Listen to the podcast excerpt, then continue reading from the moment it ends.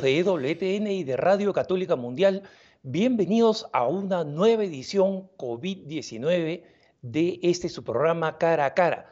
Estoy en mi oficina en Denver, Colorado, muy cerca del hospital sueco, uno de los principales hospitales de la ciudad, y por tanto no se sorprendan si es que cruza alguna ambulancia o algún carro de bomberas, que es bastante usual. Así que no están viniendo por mí, están llevando a alguna persona necesitada. Y en esta mañana quiero invitar a la profesora Mercedes Vallenilla. Ella es especialista en terapia de la reconciliación y de sanación y tiene una página dirigida específicamente a integrar la psicología con el catolicismo. Y profesora Mercedes, bienvenida al programa. ¿Cómo estás, Alejandro? Muchas gracias por la invitación a EWTN y un saludo desde la ciudad de Cancún a todos tus televidentes alrededor del mundo. Eh, Mercedes, háblanos un poquito de tu trabajo y eh, cómo este trabajo está integrado con tu propia experiencia de vida y también con tu fe.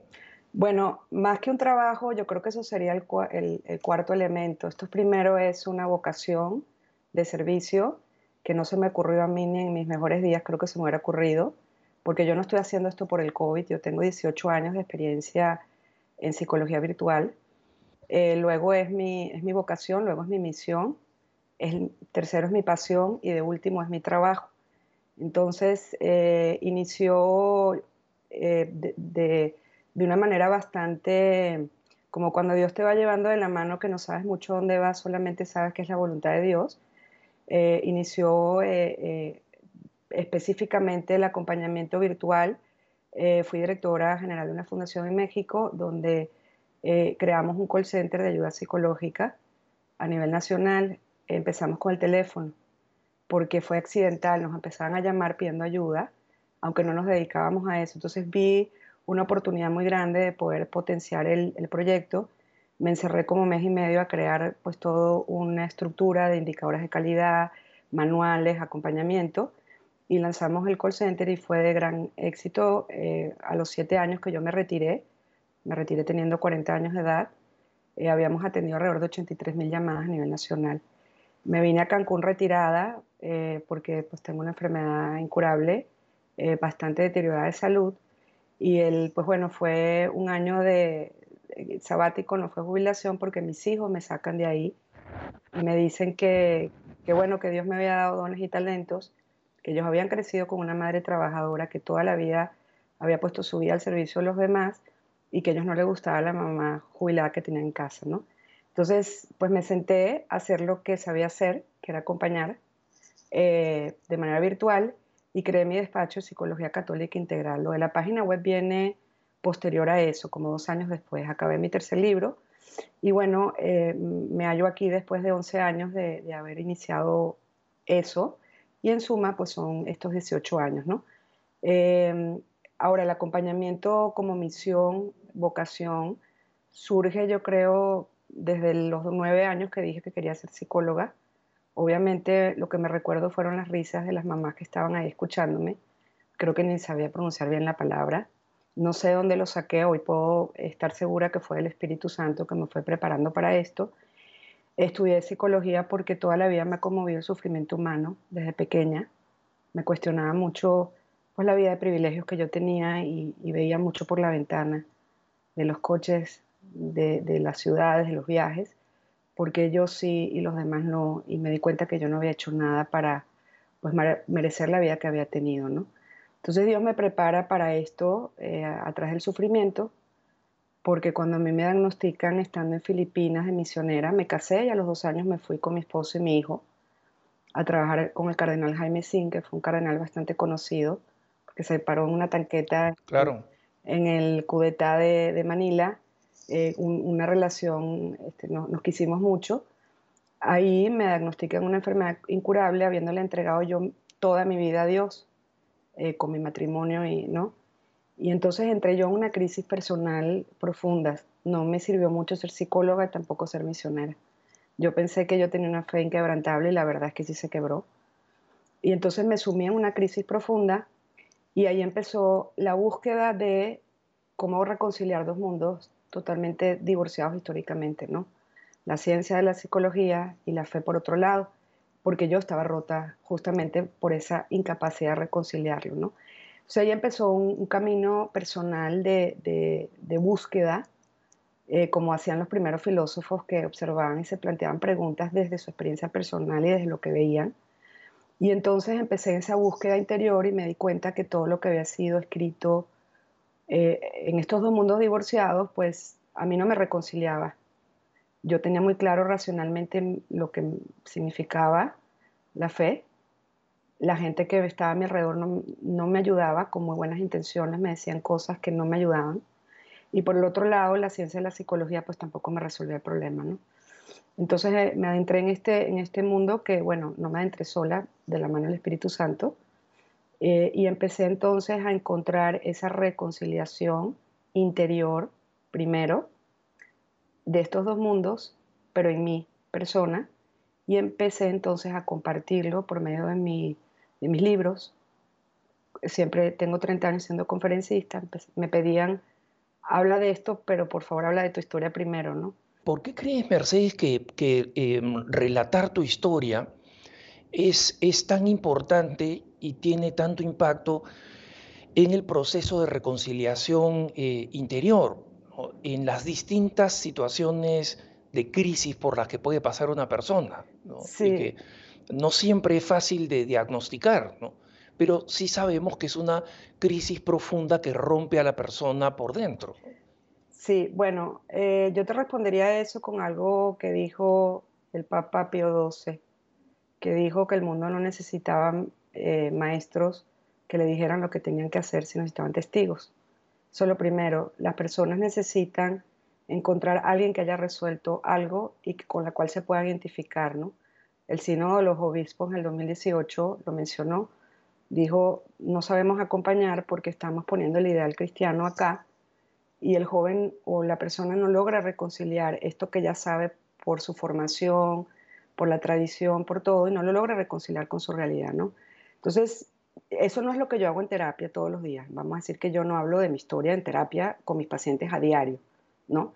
Eso lo he compartido porque me lo han pedido en libros, en conferencias, eh, aunque mezclo, primero cuento mi historia y luego doy una, una, conferencia, pero en todos los temas yo combino la psicología con la espiritualidad cristiana, ¿no? Por ejemplo, si yo hablo de la esperanza como virtud teologal, yo empiezo por ahí, pero yo termino, paso por la esperanza como constructo en psicología y luego cierro con la cereza del pastel, que es pues ya este, en, englobar ambas cosas, ¿no? Entonces yo creo que es por eso, porque yo he visto las publicaciones que más, este, que más eh, vamos a decir, este, audiencia tienen son las donde yo comparto algo, algo de mi sufrimiento, que vivo en dolor a diario, ¿no? Y puedo estar compartiendo algo de lo último, porque estoy, estoy siempre estudiando, de hecho estoy, soy candidata a doctora, y eso sí ayuda, pero cuando yo digo algo de cómo resolví algo, eso es lo que más ayuda a las personas, ¿no? Eh, Mercedes, un tema importante en el que tú te has eh, enfocado es precisamente este tema de la sanación. Sí. Eh, son muchas cosas las que contribuyen a, romper a las personas interiormente. Sí.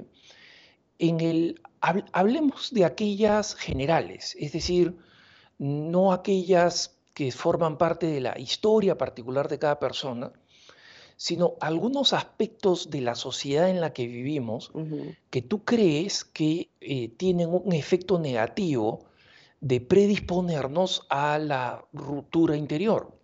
Bueno, lo que sucede es que históricamente la ciencia ha utilizado, eh, y no me refiero a la ciencia de la psicología, me refiero a la ciencia en general, ha utilizado un modelo que llamamos biologicista o naturalista. Posterior, eh, en, el periodo de la modernidad, se empezó a utilizar un modelo que se llama biopsicosocial. Entonces aquí justamente estamos hablando de lo que tú estás diciendo. Para hoy hacer un diagnóstico certero, es muy recomendable ver el multifactor, ¿ok? Es decir, qué aporta la persona desde su biología, eh, carácter, etcétera, eh, desde su condición, este, vamos a decir, de su propia antropología en biología, eh, psico, que heridas emocionales pudo haberse gestado, y social, ahí es donde entra el elemento que tú estás mencionando. Estamos hablando de una sociedad, eh, cultura, que impacta a la persona a través de la familia. Entonces el elemento que yo veo externo, no podemos desligar a la familia no la podemos desligar de la sociedad y tampoco la podemos desligar de la cultura. Son tres aspectos, una triada, que están en total sinergia, ¿no? Entonces el elemento, para responder tu pregunta, que eh, veo yo que impacta más es justamente todo este elemento que viene de parte de la cultura, que no es que sea mala, donde ahí este, eh, obtenemos la moral también de la familia y ahí se internaliza la ética personal, ¿no? Entonces, al, ver una, sociedad que, ya no cree en el valor de la familia, ¿no? Al ver una sociedad jóvenes que no creen en el, valor del matrimonio, entonces, obviamente, eso impacta y crea fracturas desde la infancia, ¿no? Y eso es un elemento que yo veo muy comúnmente, por eso yo estudié un posgrado en matrimonio y familia en un instituto pontificio justamente me pareció más, más amplio entender eso que, que ir directamente a terapia de, pareja, ¿no? Porque estás considerando ese elemento que tú estás mencionando, ¿no? Cuando las personas vienen a, pedirte ayuda en general, eh, Mercedes, en base a una situación crítica, después, digamos, vamos a entrar un poquito más a los casos que yo veo más eh, acentuados. Eh, eh, no, por mi experiencia, porque no soy psicólogo, pero sí como, como conductor de este programa, como sabes, nosotros tenemos un correo electrónico y recibimos muchas preguntas, muchas inquietudes, muchas cuestiones que justamente nos llevan a tener invitados como tú, ¿no? que pueden orientar un poco en esta dirección. Pero hablando en términos general, eh, tú dirías, ¿cuáles son los temas que con más frecuencia las personas vienen a, traerte, que quieren conversar contigo? ¿Cuáles son las principales fuentes de, tensión o de ruptura interior? Eso depende de eh, la edad, el bloque de edad que estamos tratando, por lo menos en mi experiencia, ¿no? Yo divido a mis pacientes en categorías, lo, son los este, millennials, el 70% de mi consulta hoy son millennials, yo no los busqué, ellos me buscaron. Yo estaba aquí y llegaron. Luego vienen los que yo llamo los triennials, de 30 a 40, y luego los llamo, como yo, me llamo así, viegenial. ¿Ok? Este, somos de los 50 para arriba, ¿no? Entonces, si tú me preguntas a mí eh, qué está más, más, tiene más peso en cada grupo, hay generalidades y hay particularidades. En los millennials como soy psicóloga católica y tengo toda mi trayectoria ha sido dentro de la Iglesia Católica, yo no he ejercido en, otro lado, yo, es donde yo aquí he estado. Entonces, vamos a decir que ese 70% de millennials, el problema mayoritario son eh, una falta de plenitud bastante profunda, a pesar de que tienen una vida eh, espiritual activa, incluso apostólica son jóvenes comprometidos con su fe que están en un ministerio, ¿no? Entonces, ¿eso en qué desemboca?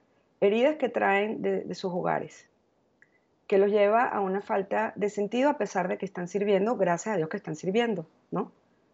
Que los lleva entonces a presentar problemas en la afectividad. Y eso es el punto que responde particularmente tu respuesta en ese grupo. Son problemas afectivos eh, que no los lleva a tener relaciones estables y por lo tanto por ese vacío buscan, presentan síntomas y buscan entonces mecanismos de autocompensación. ¿Cuáles son? Pues el alcohol, que desean vivir la castidad pero viven con promiscuidad sexual y sufren muchísimo porque hay una ruptura entre el ideal de su sistema de creencias que quieren vivir, porque aquí hay un gran amor y un gran compromiso, pero que no están pudiendo vivir, ¿no? Porque traen este dolor por dentro que no han logrado integrar en su psicología. ¿Ok? Y luego, este, en los triennials, pues ya vemos crisis matrimoniales, si llegaron al matrimonio, ¿no? Vemos matrimonios jóvenes rotos, a mí me gusta mucho el trabajo con los millennials porque es preventivo. Cada vez que yo doy de alto un millennial, yo estoy haciendo una labor preventiva, no solo de atención. De hecho, el año pasado me invitaron a cuatro bodas porque los atiendo novios separados, no los junto en terapia, ¿no? Y ahorita este año me han invitado a dos, ¿no? Eh, que no se fue por el COVID, eh, pero bueno, eh, me mandan fotos del coche de, ya saliendo a la iglesia, es la primera persona a la que llaman porque están profundamente agradecidos, ¿no?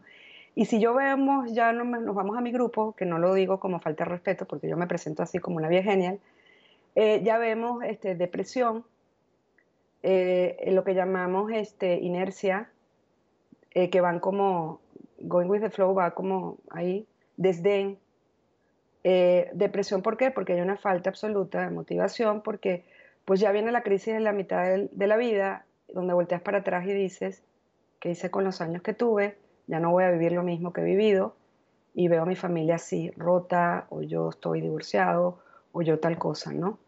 Este, eh, años, por ejemplo, de adicciones, ¿no? Adicción, pornografía, alcoholismo, etcétera, ¿no?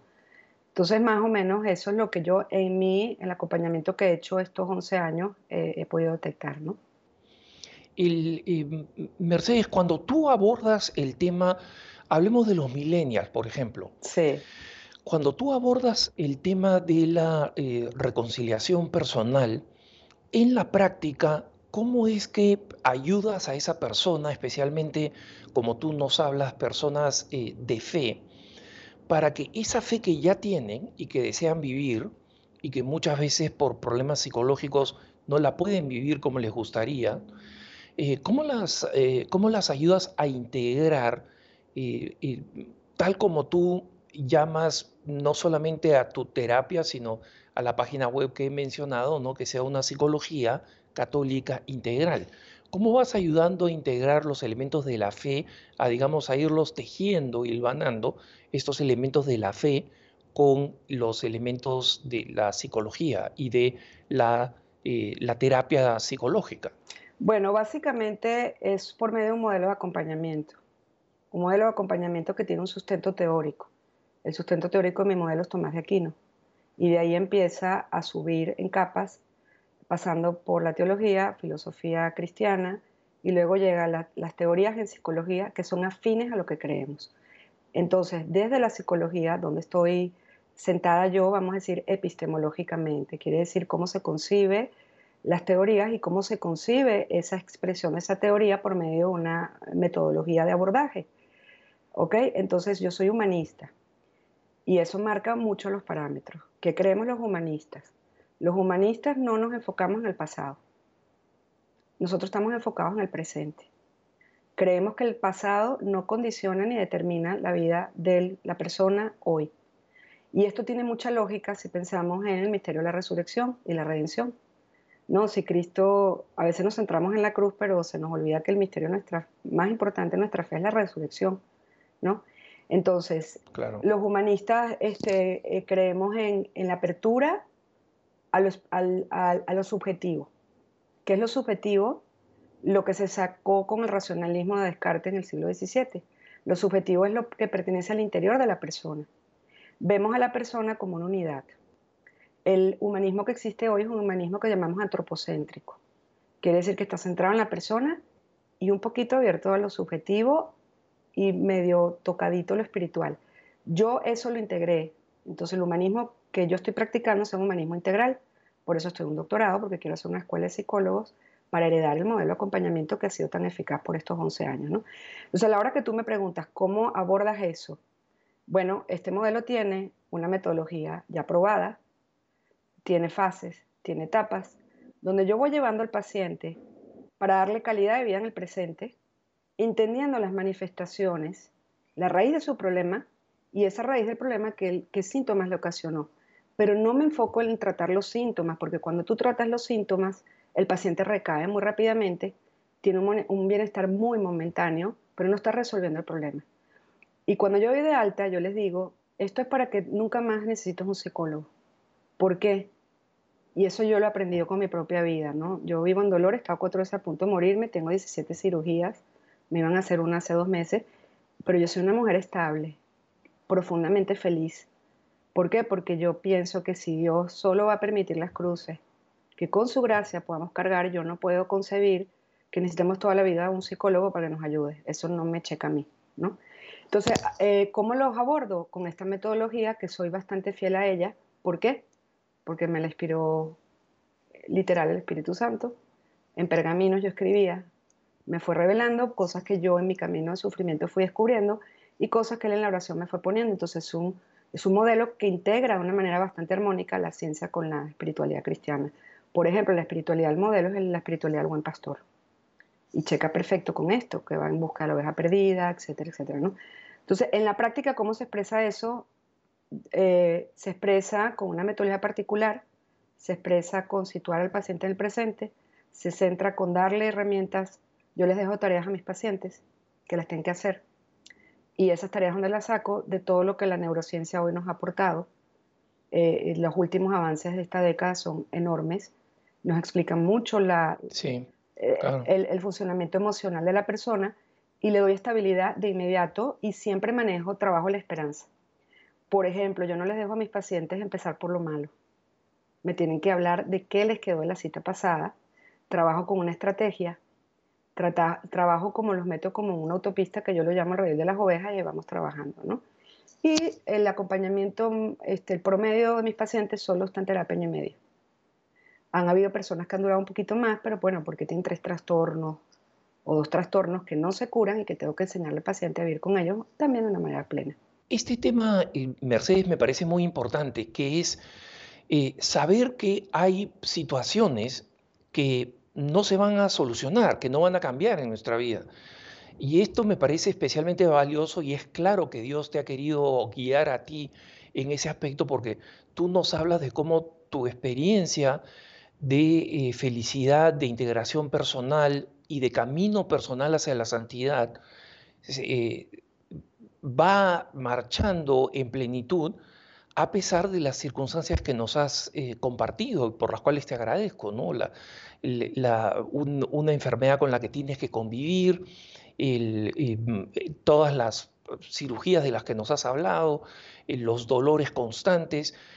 ¿Tú crees que al, al, hombre de hoy en una sociedad donde estamos acostumbrados a, resolver los problemas, entre comillas, eh, ¿le es fácil entender esta, esta aceptación de cosas con las cuales hay que convivir y que no van a poder cambiar? Totalmente eh, cierto lo que mencionas y además aquí hay una confusión. Hay cruces que son permitidas por Dios y que Él pretende darnos las gracias como ha sido mi caso, para poder sobrellevar y ser feliz. Que en filosofía cristiana no hablamos de felicidad, hablamos de plenitud. En la plenitud del ser, ¿no? Pero hay cruces que la persona se fabrica porque hay una libertad que está caída, no solo por la triple concupiscencia del pecado original, sino porque su herida emocional lo ha llevado a actuar como no quiere, ¿no?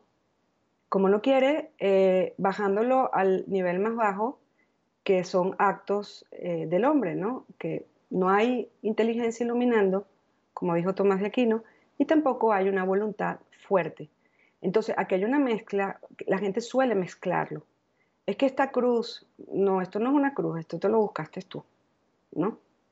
Que Dios va a tener la gracia, te va a dar la gracia, sí, pero esto fue algo que tú por tu libertad mal empleada por lo que tú quieras, por heridas, por lo que sea, tú optaste mal. Al optar mal, tú te creaste este, este sufrimiento. Que Dios va a redimir si eres humilde, si abres tu gracia y si asumes responsabilidad sobre tus actos, ¿no? Porque aquí hay otro elemento, una característica de una persona herida e inmadura es que posa culpas y no asume responsabilidades. No, es que a mí me pasó, es que en el pasado, es que mi papá fue alcohólico, es que mi, a mí me, sí, eso es terrible y es doloroso pero no podemos abrirnos a la redención en el ámbito espiritual y además en el ámbito humano, sanar estas heridas emocionales si no asumimos responsabilidad sobre lo que tenemos que asumir responsabilidad, que es la consecuencia de ellas en nuestra vida, ¿no? Y Mercedes, vamos a ir a una pausa ahora, pero me gustaría que volviendo de la pausa conversáramos un poco de este aspecto específico. ¿Cuál es el camino para asumir responsabilidades? y por qué es fundamental para el, camino de terapia y de plenitud que no solamente tú propones desde eh, tu, modelo tan valioso, sino porque es a lo que estamos llamados por Dios. Así que estamos con Mercedes Vallenilla, ella es profesora, eh, maestra de psicología, camino al doctorado. Yo soy Alejandro Bermúdez, estamos en su programa Cara a Cara. No se vayan, que ya volvemos.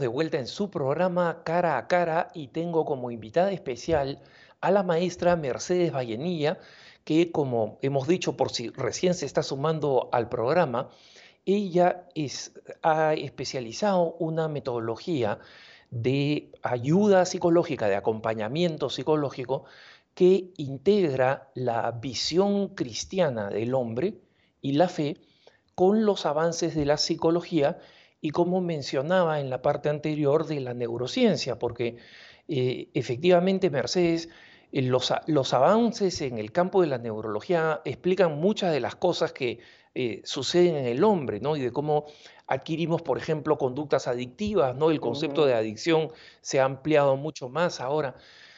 Pero siempre sigue un problema, siempre sigue siendo un problema y siempre lo ha sido, y esto lo vemos incluso en, en perdón, en algunos, este, algunos caminos de, acompañamiento, como por ejemplo los 12 pasos, etcétera, este, todos estos caminos tienen en común un elemento que tú has mencionado, que es el eh, asumir la responsabilidad de que hay un aspecto de mi vida de la cual yo soy responsable, hay aspectos de mi vida del cual yo soy responsable y eh, no puedo echarle la culpa solamente a los elementos externos o ajenos a mí.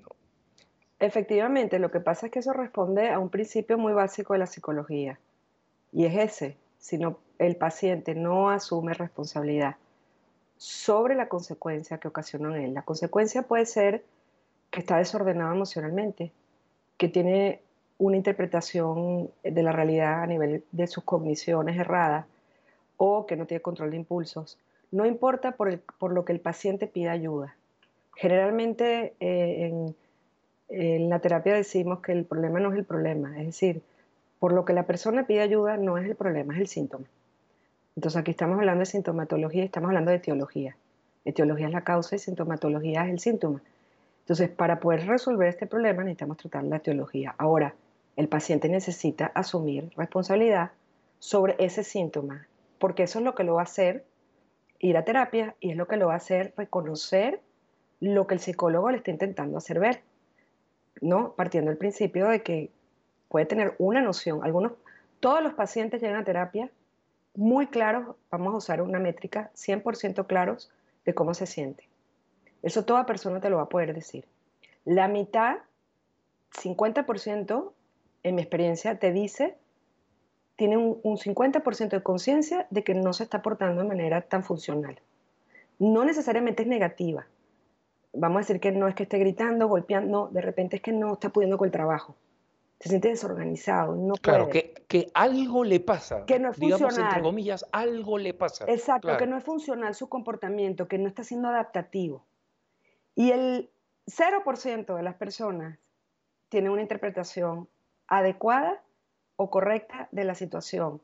Hay intentos racionales de explicarlo, pero como no, si están desorganizados, es porque su intento racional de dar luz y significado a la experiencia falló.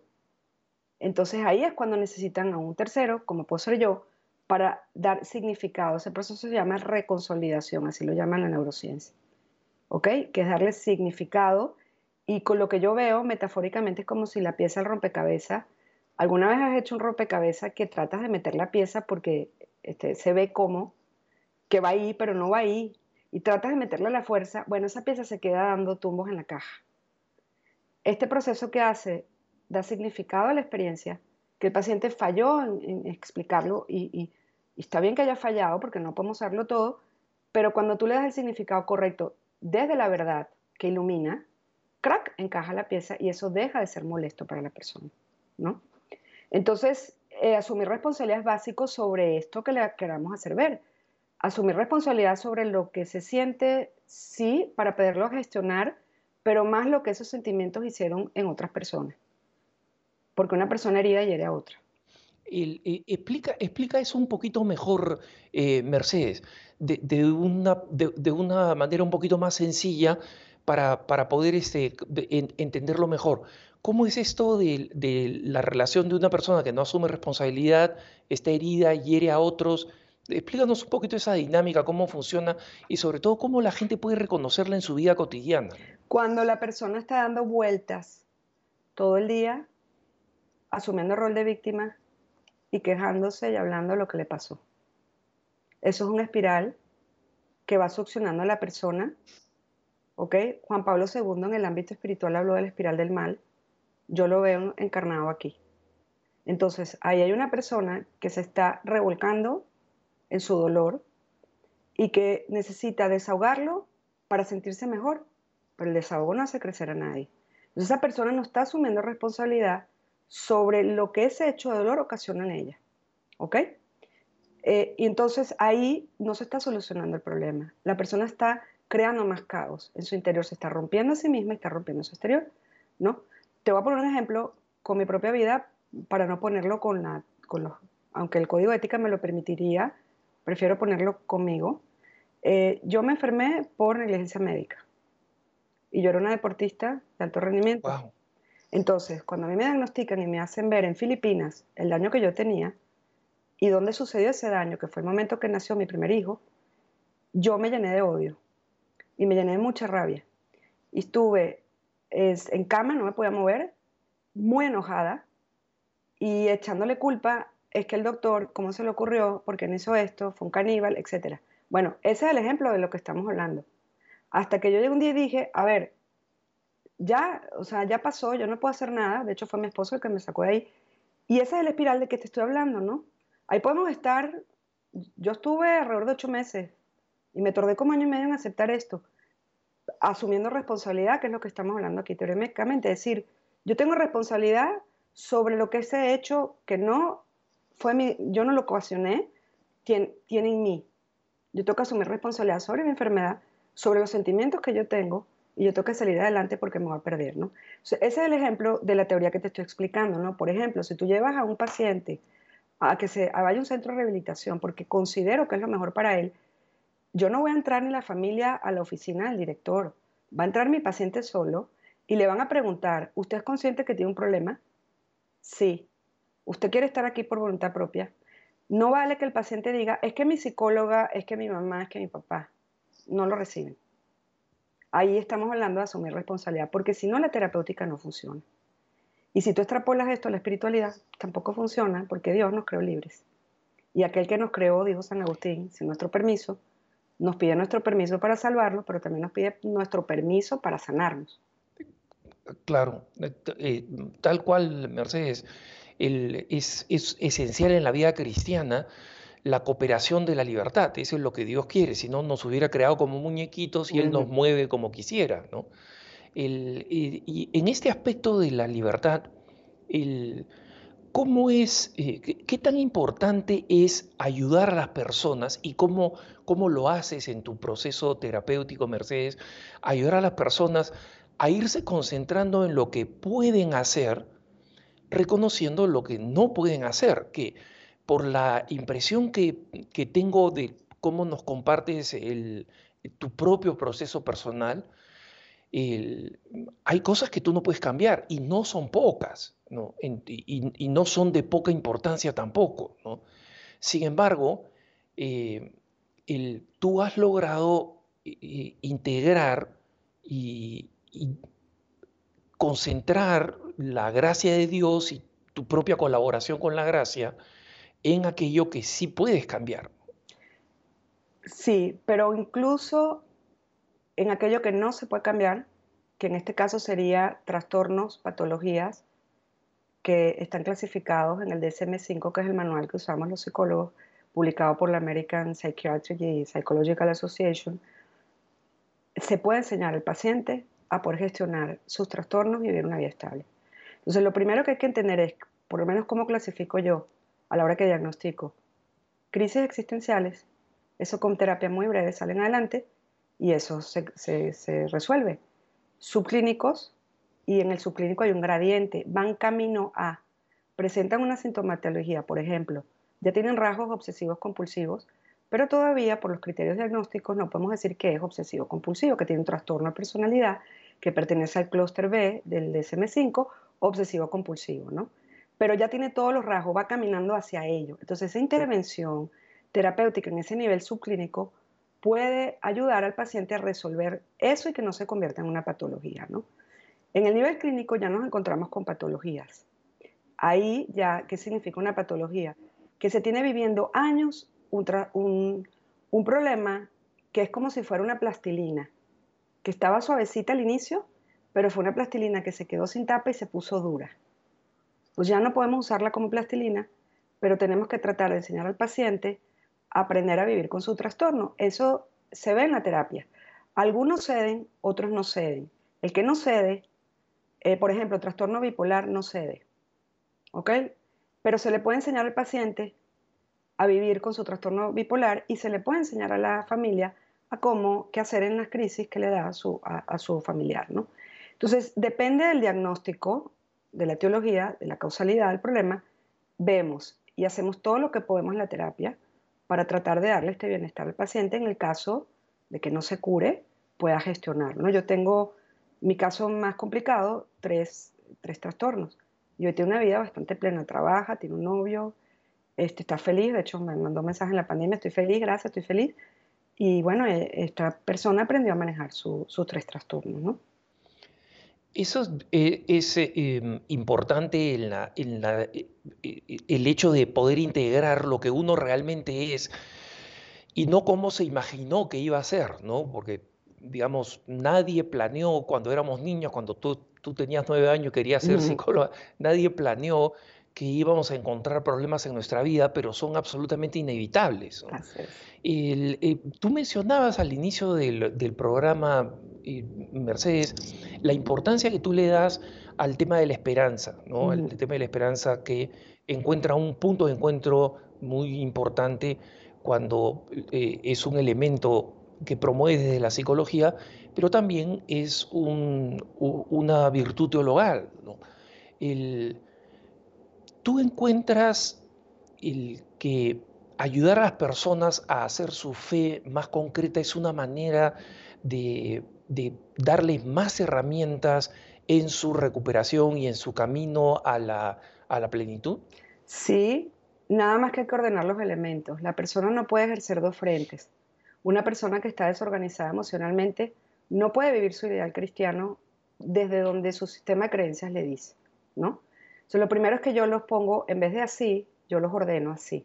Y les digo una frase, les digo primero hombre, después santo. Dios está aquí, pero necesitamos ir a base, tocar tierra, poner pies en la tierra, en la tierra y necesitamos resolver esto, ¿no? Si no puedes rezar como tú quisieras, si no puedes hacer esto, si no puedes, Dios no te va a amar más porque lo hagas ni te va a amar menos porque no lo haces. Porque lo que quiere el Señor es que tú sanes. ¿Ok? Entonces, cuando uno le quites, eh, el paciente, siente, el paciente católico siente un gran peso. Porque claro que quiere y claro que tiene un sistema de creencias. Pero siente un gran peso cuando uno lo ordena y le dice, back to basics, vamos a empezar por aquí. Y resolver esto te va a llevar a vivir ese ideal en plenitud. Y eso fue un poco también lo que plantearon los filósofos cristianos. Aquí sale la potencia del ser. Lo que yo veo aquí no es solamente que el paciente sana, aprende a vivir con... No, aquí sale y emerge toda esa potencia del ser que la persona no conocía antes porque había un tapón que se llamaba herida emocional, vamos a decirlo de cierta manera, y al quitar ese tapón sale todo lo que estaba ahí reprimido, eh, eh, agazapado, etcétera, ¿no?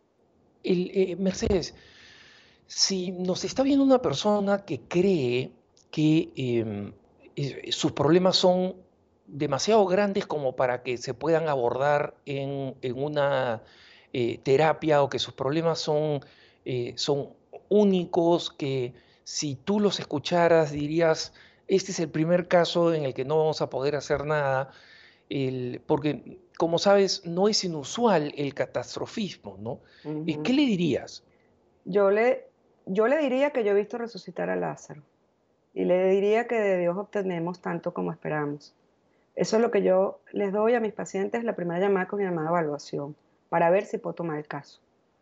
La condición más importante que yo veo no es la que da, la, que dictamina la ciencia.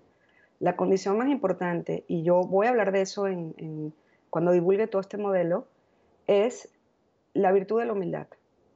Una persona que tiene humildad se deja ayudar y se deja hacer ver, porque hay que confrontar efectivamente, no como la psicología tradicional lo, plantea, yo no lo hago así. Si no hay amor y confianza de por medio, el paciente va a coger que le hagas ver cosas porque lo va a liberar, porque la verdad nos hace libres. Y si tú le estás corrigiendo una distorsión perceptiva y le haces ver que hay un error de, importante de distorsión, ¿no? El paciente va a tener bienestar en cada cita. Mis pacientes quieren venir a hablar. Mis pacientes no es que flojera toquir con el psicólogo, ¿no?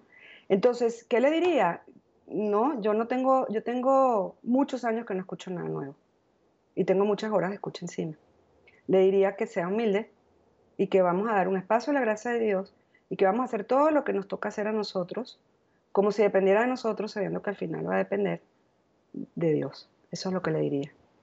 El, eh, Mercedes, es, es, muy interesante que hagas mención al tema de la humildad, ¿no? Porque a veces en la, en la práctica cristiana, no, no en las enseñanzas cristianas, pero en la práctica devocional cristiana, la humildad se entiende como simplemente, eh, digamos, humillarse a sí mismo diciendo, bueno, yo soy un gusanito, no, eh, este, no valgo nada.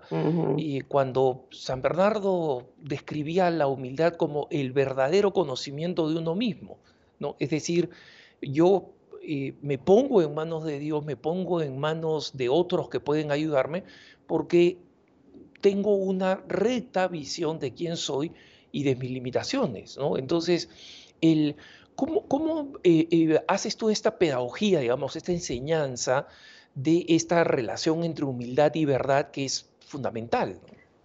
La hago así partiendo de esto. Todos somos pastores y todos somos ovejas. ¿Ok? Eh, yo tengo un guía espiritual desde los 13 años, he ido cambiando, porque todos necesitamos que nos hagan ver y que nos ayuden a ver nuestros puntos ciegos. ¿Ok? Entonces aquí no solo esto aplica a la terapéutica, aplica también a la vida espiritual, ¿no? Ahora, eh, la humildad, efectivamente, con esta connotación que desde la historia se pudo tener, hoy aplicada aquí es dejarte soltar, ser, ser sencillos, ser humilde, ser manso, para soltar todo eso que, la persona no quiere soltar y para abrirte a ver algo que, que quizás no quieres ver o no estás en capacidad de ver, o hay un gran egocentrismo emocional que no te permite ver, ¿no? Entonces, la única condición que yo veo, no importa el diagnóstico, si hay una persona soberbia aquí enfrente, yo no puedo ayudarlo, por más claridad que yo pueda tener de su diagnóstico, porque el paciente tiene que ser humilde para abrir su entendimiento, soltar su, su punto de vista rígido, para integrar, hacer tareas, abrirse a reflexionar y tú has hablado del autoconocimiento. Al final, esto también lo dijo Tomás de Aquino, lo habló como el realismo positivo, ¿no? Hoy en día los jóvenes dicen mi verdad y yo les digo, no existe tal tu verdad. La verdad está ahí. Hay una verdad subjetiva que tú no te puedes quedar con eso pensando que es tu verdad.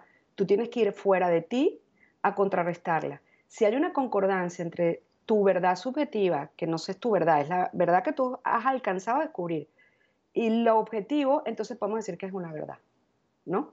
Entonces, eso es realismo positivo, es la primera dimensión también de la inteligencia emocional, que fundó Daniel Goleman, la teoría, que ha hecho mucho bien, de, de, la primera dimensión es el autoconocimiento, sin autoconocimiento que nunca acaba, ojo. No es que lo hicimos un proceso terapéutico, acabó, no, no es cierto, hasta el día que nos muramos, si queremos crecer, ¿no? Entonces, esa condición, la humildad, permite el autoconocimiento si no tenemos humildad, somos soberbios, pues no. cuando tú abordas a pacientes, eh, hablemos del tercer grupo, el de los mayores, donde tú te pones y me pondría yo también, me tengo que poner yo también, y, muchos de nuestros televidentes y radioescuchas, ¿qué advertencias les harías conociendo los problemas, digamos, genéricos? Yo sé que cada ser humano es todo un universo, ¿no? Pero eh, cuando nos hablabas del tipo de, problemas, es decir, de, esta especie de, dejarse llevar, de ponerse simplemente en bajada. Eh, ¿cuál, qué, recomendación le hace sobre la visión cristiana de esta etapa de la vida? Les digo que les digo lo mismo que le digo millennial y les digo que no importa eh, ya el pasado, la misericordia de Dios, no le importa a Dios lo que hayamos hecho esta mañana, le importa lo que puede a partir de hoy hacer a través de nosotros. Yo he tenido gente de 77, 73, he tenido abuelitas y a veces lloran y me dicen, ¿por qué no te encontré antes? Y les respondo, no porque haya mí un valor, sino porque no encontré esto, no, no es personal, ¿no? Y yo les digo, los tiempos de Dios son perfectos y qué maravilla que a esta edad puedes terminar de vivir tus últimos años pues con esta plenitud y en paz, ¿no? Porque son personas que quizás han arrastrado toda una vida este, de una mochila de piedras, ¿no? Y descargarse de esa mochila para prepararse, para vivir sus últimos años y morir en paz, pues es algo que desde mi perspectiva, pues es la misericordia operando en cualquier persona, a cualquier edad, sin importar lo que hayamos hecho en el pasado, ¿no? Eso es lo que les diría, o eso es lo que les digo. Y ese es importante, Mercedes, me parece un mensaje muy importante porque el, eh, había un, eh, sacerdote suizo eh, que me gusta leer y que está en proceso de beatificación, que decía, y él murió muy mayor, ¿no? Y ya, ya de mayor decía, el, para el cristiano lo mejor siempre está por venir, ¿no? Para el cristiano lo mejor siempre está por venir. Yo era joven cuando lo leí y me dio mucha esperanza y me sigue dando esperanza. Y eh, creo que esa es una de las cosas que necesitamos hacer y de verdad bendigo a Dios porque eh, tú lo hagas, de eh, animar a las personas que son mayores a que comprendan que todo el camino que nos queda, sea un día, sea sean varios años, todo el camino que nos queda entre ahora y el encuentro con Dios es, e, es un momento, es una oportunidad, ¿no? No, no hay que mirar tanto a todos los años en los que, como tú dices, cargamos estas mochilas, ¿no? Entonces, me, me, gustaría escuchar tus palabras de, de ánimo y de consuelo en, en, ese aspecto para, para nuestro grupo de edad, ¿no? Sí, hay una... Eh, aquí el punto central con el tema de la esperanza, donde colinda la esperanza como virtud teologal, que es como la pecera que necesita los peces, siendo los peces la fe y la pecera la esperanza. La fe no puede crecer si no hay esperanza. Entonces, aquí hay una colindancia entre la fe como virtud teologal y la fe como constructo en psicología. El constructo se llama desesperanza aprendida. Aprendemos a estar desesperanzados y nos creemos que nada lo que hagamos va a cambiar nuestra situación. Si eso opera en la psicología de una persona, la esperanza como virtud teologal no, no puede funcionar. ¿Ok? Porque nuestra mente está creyendo que nada lo que hagamos va a cambiar nuestra situación. Eso nos cierra el auxilio divino, nos cierra totalmente. ¿Ok? Entonces la invitación que yo haría es que independientemente de los sufrimientos, yo me vi morir y me he despedido muchas veces de mi vida. Y aquí estoy y me dieron 10 años de vida útil a los 25 y tengo 50. Y sigo aquí por mucho, este, amor de Dios y milagro. Pero cuando estamos en una situación de este tipo, pensamos que todo está perdido. Y con todo respeto, ese es el mayor engaño que el rey de la mentira puede hacer en una persona. ¿Cómo lo hace? A través de su psique. ¿Cómo lo hace? Robándole la esperanza y creyendo que su situación no tiene solución. Si creemos eso, no vamos a hacer absolutamente nada. No vamos a mover un pie para buscar ayuda porque no creemos que Dios pueda hacer algo al respecto. Es gravísimo esto en desesperanza aprendida porque le estamos diciendo a Dios qué pena, tú no eres omnipotente, tú no puedes hacer nada para solucionar mi problema. Y entonces ahí pues ya eh, no obró eh, la sanación porque al final yo no soy la que sano y no creo que ningún psicólogo católico sea el que sane. Es la, gracia de Dios a través de nosotros en esta alianza de amor que establecimos. Yo los invitaría a eso, a recuperar la esperanza a pesar pues, de este tiempo de pandemia, de que todo pasa y esto también va a pasar, y que Dios siempre va a permitir lo mejor para nosotros, aunque nos desorganicemos. Si vemos una, eh, eh, a un, eh, Johannes Tauler, que yo sigo, él fue monje, en, en, paseaba caballos por los monasterios, él fue el primero que escribió sobre el crisis, la, la crisis. Las crisis con la fe son algo permitido por Dios, son algo bueno, porque nos ayudan a dar un salto cualitativo y salir de nuestra zona que de otra manera no hubiéramos salido. Entonces yo los invitaría a recuperar esa esperanza independientemente de la situación que estén viviendo hoy. Y Mercedes, para terminar, una pregunta personal. En los momentos más difíciles, ¿cuál es tu oración favorita? Uy, me dijiste breves momentos, está difícil responder esa pregunta, pero creo que yo he rezado... Sí, nos quedaba un minuto. El Salmo del Buen Pastor. Toda mi vida la he rezado en los hospitales. Y luego él me reveló que él, él me había asociado a ser cordero como él para poder ser pastora. Y yo he visto mi sangre en el piso y eso al final es lo que da fruto, los frutos de redención en, en las terapias que yo practico. El Salmo del Buen Pastor. El Señor es mi pastor, nada me faltará. Creo que es la vida de la persona. Muchas gracias, Mercedes. Muchas gracias por el trabajo que haces, por el servicio que prestas, por tu testimonio de vida. Que el Señor te siga bendiciendo y que eh, tu trabajo siga dando mucho fruto y anime a muchas personas. Este ha sido el encuentro con Mercedes Vallenilla y nosotros vamos a tener la próxima semana nuevos invitados. Ya han visto a lo largo del programa la información de contacto de Mercedes para aquellos que estén interesados y nosotros vamos a dejarlos ahora con la mejor programación de EWTN y de Radio Católica Mundial. Soy Alejandro Bermúdez, este ha sido su programa Cara a Cara y conmigo hasta la próxima. Gracias.